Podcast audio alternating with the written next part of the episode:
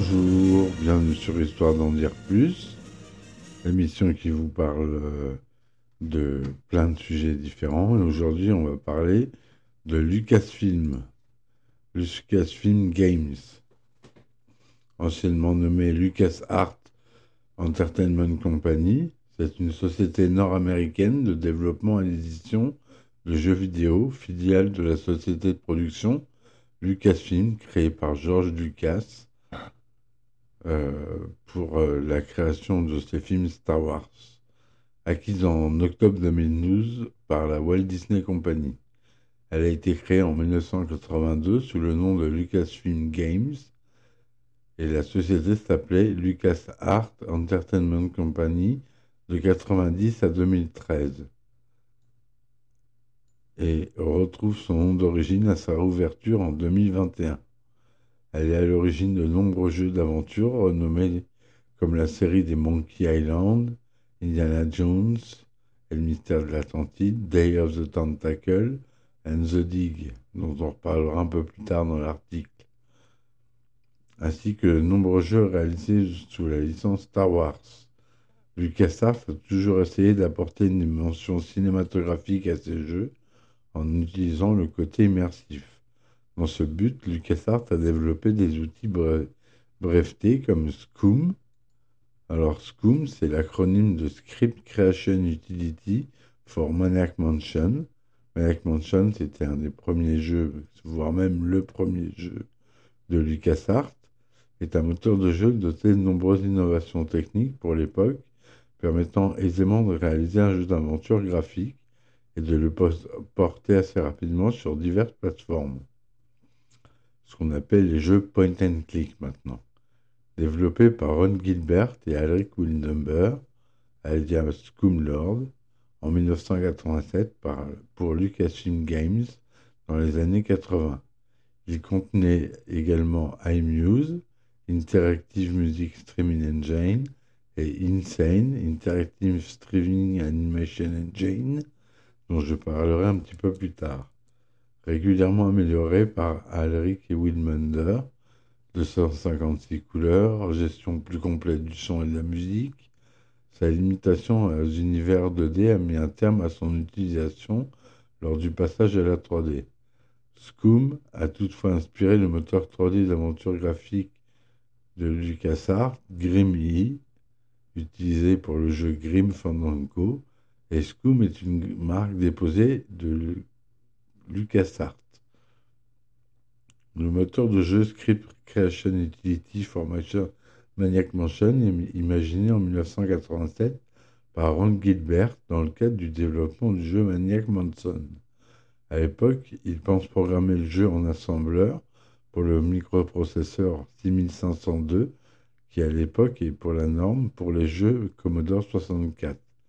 Il réalise cependant rapidement que le jeu est trop complexe pour être facilement programmé dans ce langage et qu'ils ont besoin d'un moteur de jeu similaire à l'Adventure Interpreter de Sierra Online. Gilbert pense au départ utiliser le langage Lisp, mais il choisit finalement une syntaxe plus proche du C.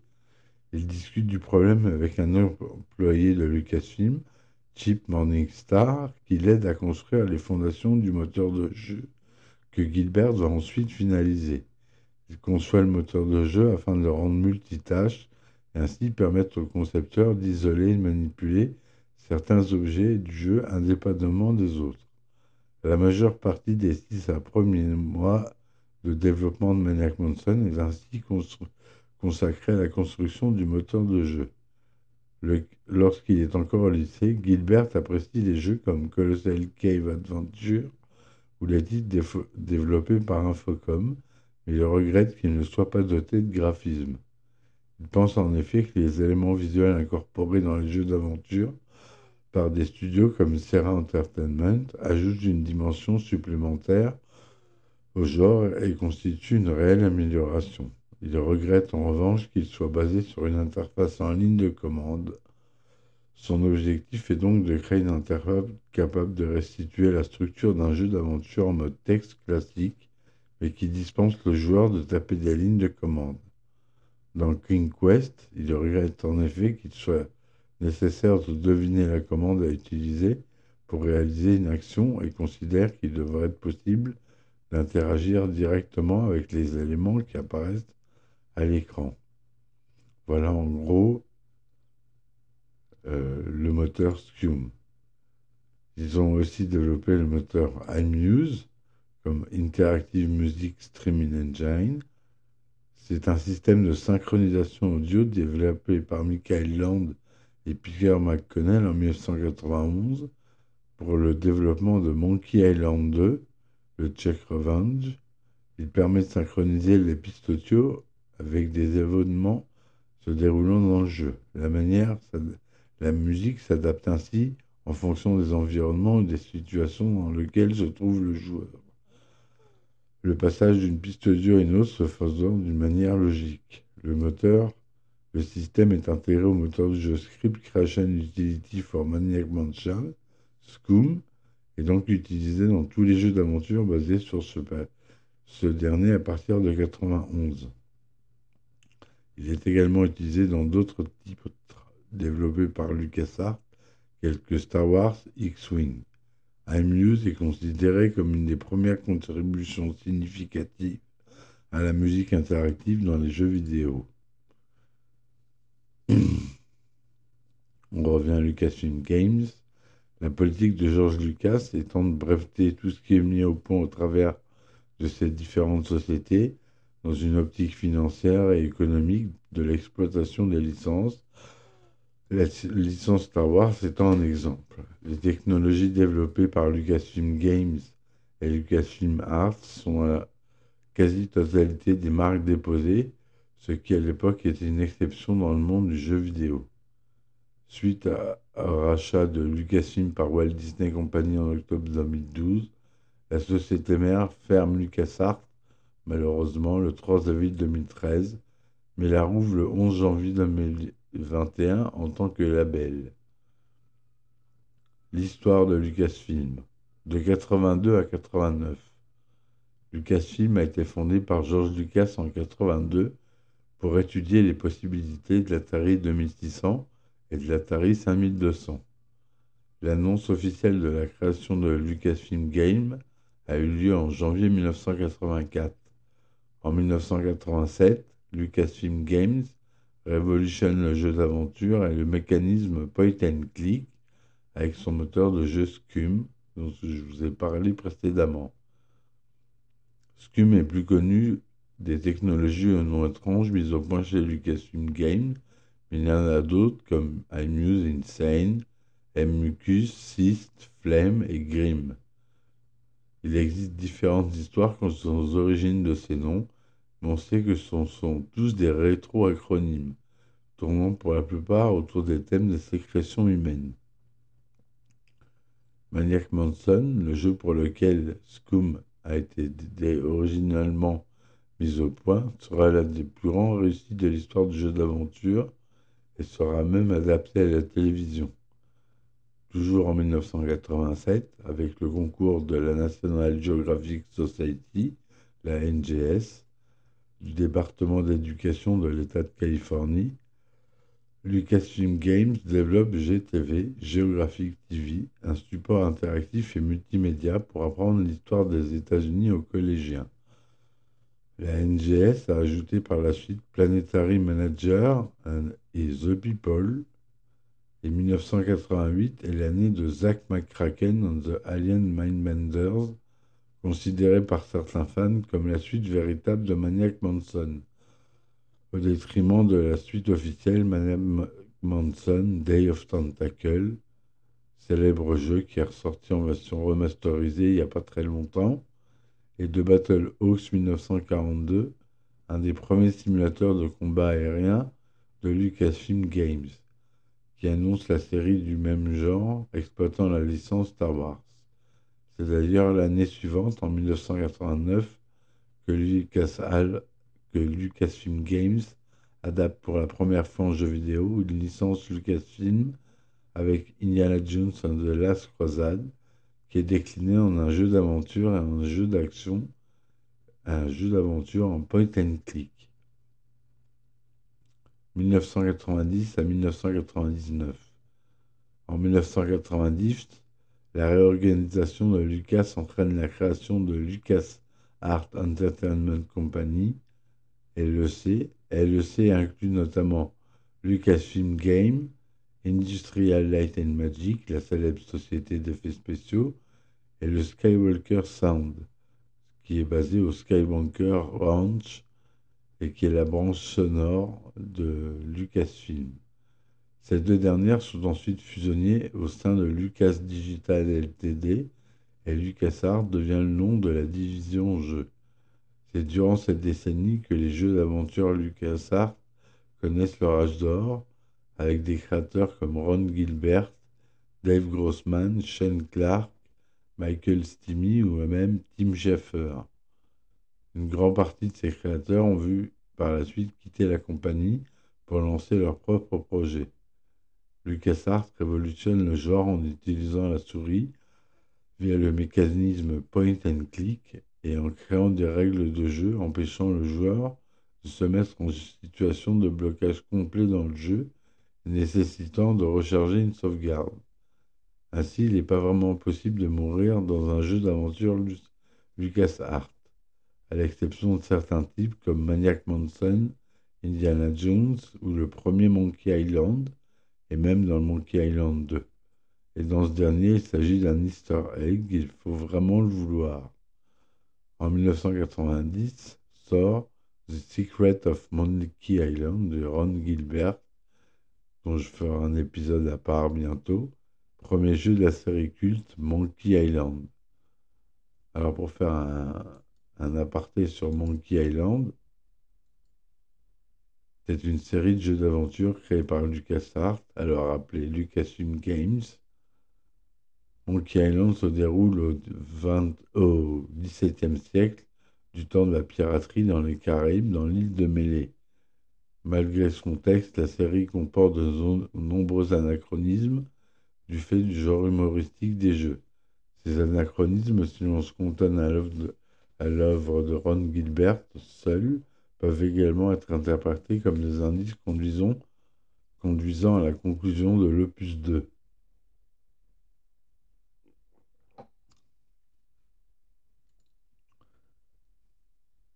Les autres titres de la série se feront sans Ron Gilbert. Loom est le premier jeu LucasArts du genre à ne plus utiliser l'interface des verbes d'action utilisée jusqu'alors basé sur une interface de notes musicales. Le jeu qui utilise la musique du lac des signes de Tchaïkovski a une ambiance sonorique et poétique bien différente de celle des autres jeux LucasArts produits à l'époque. En 1992 sort Indiana Jones and the Fate of the Atlantis, souvent dénommé Indiana Jones 4 ou Indy 4 à pas confondre avec le film sorti en 2008, l'horrible film sorti en 2008, adaptant l'univers d'Indiana Jones dans un récit inédit et généralement considéré comme un des sommets du genre. Le rythme de parution assez régulier au départ, un ou deux titres par an, commence à se ralentir par la suite, et en 1993, Maniac Manson Day of Tentacle, la suite de Maniac Manson, est considéré comme beaucoup parmi l'un des meilleurs jeux d'aventure point and click, alors que d'autres le trouvent décevant en tant que suite de Maniac Manson. Sam Max Hit the Road, dont on va faire un petit aparté, sort en 1993. C'est un jeu d'aventure développé et édité par LucasArts. Le joueur suit les, les aventures du, du chien Sam et du lapin Max, un duo de policiers recherchant un Bigfoot qui s'est échappé d'un cirque. Grâce à une interface de point and click, le joueur dirige les deux personnages et doit résoudre des énigmes pour avancer dans le jeu. Sam et Max sont deux personnages du comic Sam et Max, créé par Steve Purcell en 1987. Ils forment une équipe de détectives privés connu sous le nom de The Freelance Police, dont le bureau se trouve à New York.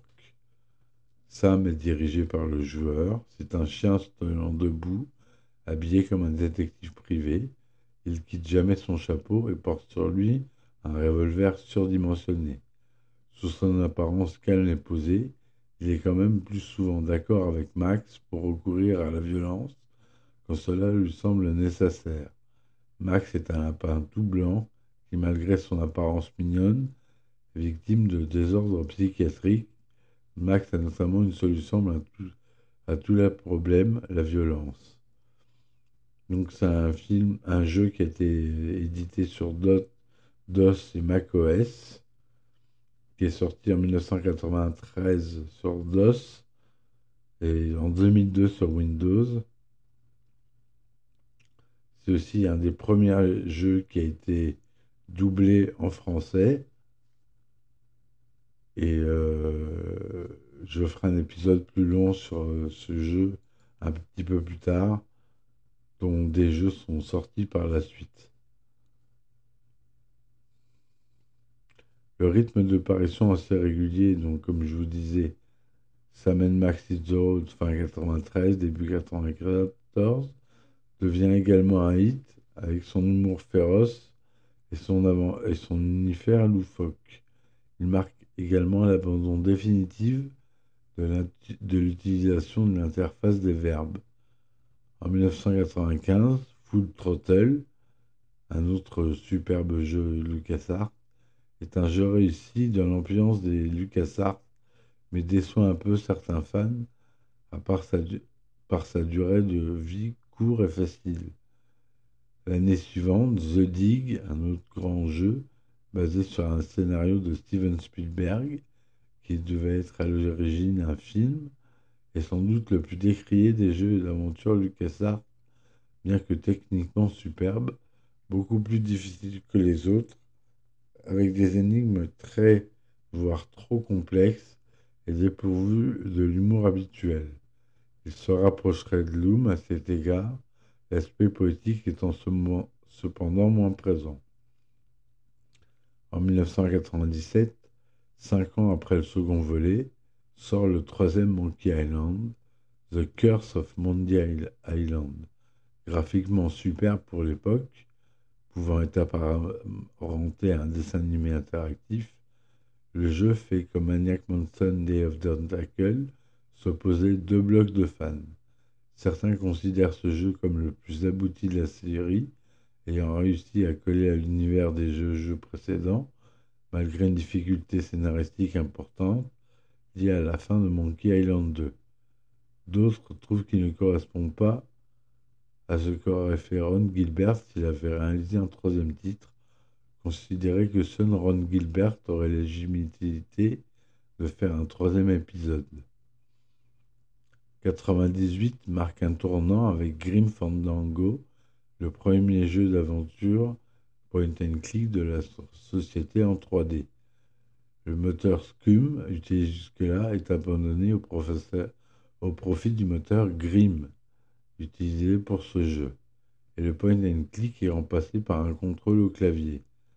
Le jeu reste dans l'esprit loufoque des productions LucasArts, mais le contrôle des actions au clavier ne fait pas l'unanimité, certains joueurs trouvant les mouvements plus difficiles à diriger et approximatifs. Et enfin, en 2000, sort le dernier jeu d'aventure de la société, le quatrième de Monkey Island, Escape from Monkey Island. Comme le précédent volet, il a ses détracteurs, bien que l'humour caractéristique de la série soit encore présent, le jeu suscite les mêmes reproches que Grim Fandango, car elle utilise le même moteur de jeu. De plus, le scénario s'éloigne des trois précédents et sur certains points contredit les trois premiers volets. Entre 2000 et 2011 premier abandon à licence Star Wars. En 2003, LucasArts sort un jeu développé par BioWare et qui deviendra un classique du jeu vidéo, Star Wars Night of the Old Republic. Ce jeu se verra attribuer une suite par Obsidian, Star Wars Night of the Old Republic 2 The Sith Lord. Cette suite ne rencontrera pas le succès escompté à cause d'un manque de finition dû à sa sortie précoce.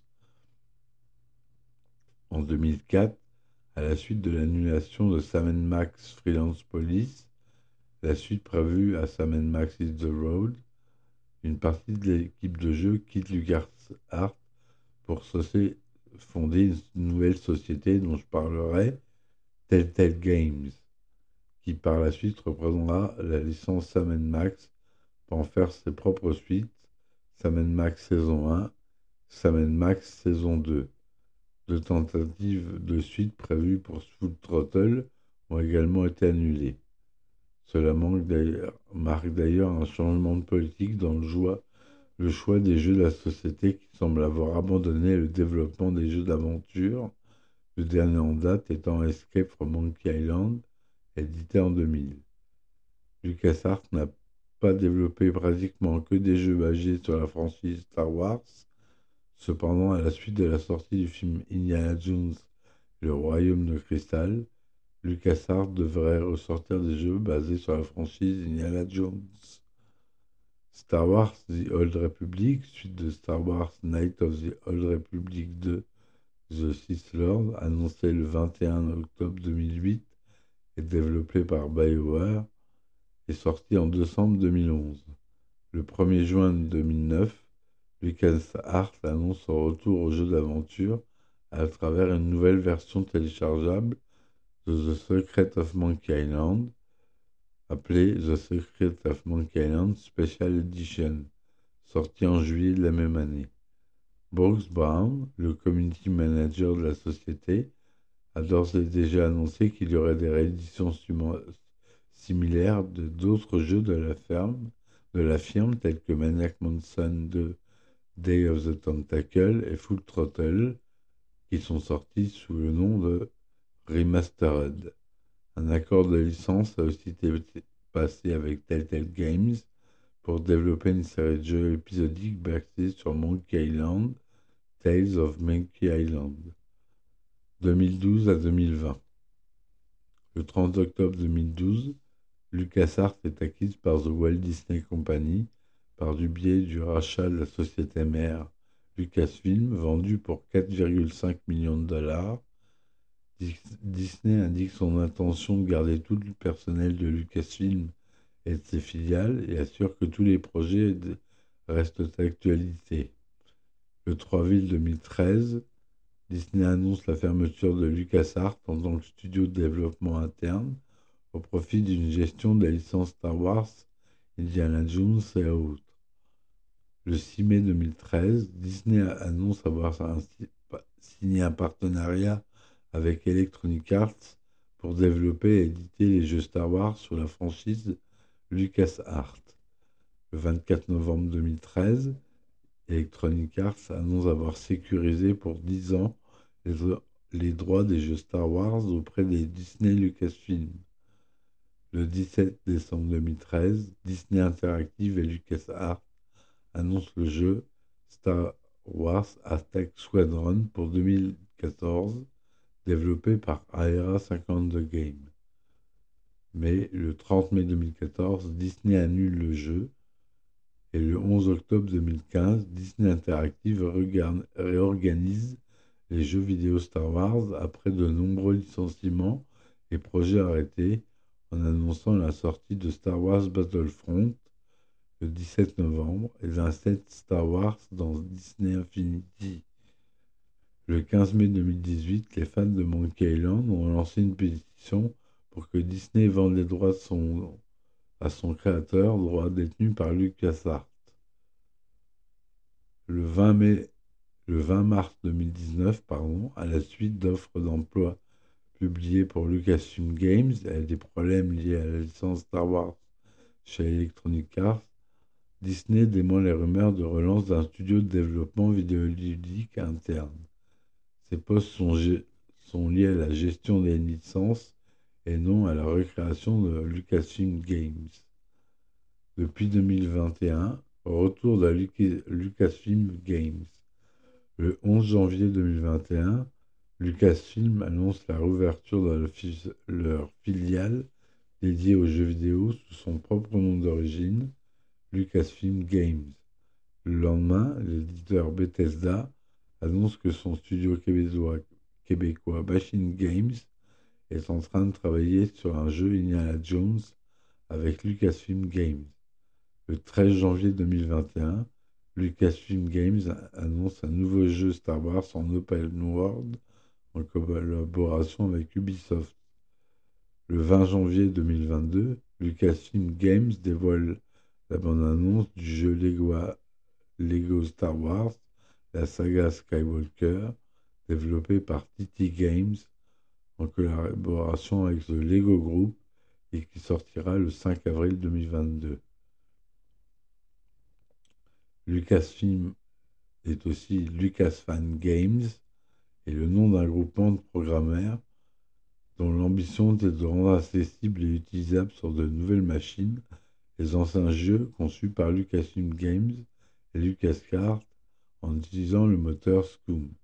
Certains de leurs membres ont ensuite créé des projets de suite, clin d'œil ou hommage aux jeux 2D utilisant Scum. Ils ont notamment remis au jour les jeux Zek, McCracken et Maniac Manson, appelés pour cette version Maniac Manson Deluxe, dans laquelle il n'est plus indispensable de saisir le code inscrit sur le boîtier de la disquette originale pour ouvrir le coffre. Lucasfilm, Lucasfan Games, fondé en 2004, a officiellement cessé d'exister en 2005. Voilà euh, un petit peu l'historique de Lucasfilm Game. On a le site officiel où euh, est annoncé le Star Wars Skywalker Saga, mais aussi Star Wars Eclipse, Star Wars euh, Jedi Fallen Order, Star Wars Jedi Survivor, Star Wars Squadrons, Star Wars Hunters, tous basés sur le monde de Star Wars. Et oubliant un petit peu, malheureusement, les autres titres de la série d'aventure et met fin à l'aventure Lucas Art Games comme l'était au départ la franchise. Voilà, j'espère que cet épisode vous aura plu et vous donnera envie de jouer au jeu. Je ferai plusieurs autres épisodes sur les différents jeux comme Monkey Island, euh, ou Sam Max. Je vous remercie de m'avoir écouté. Je vous dis à très bientôt. Ciao, ciao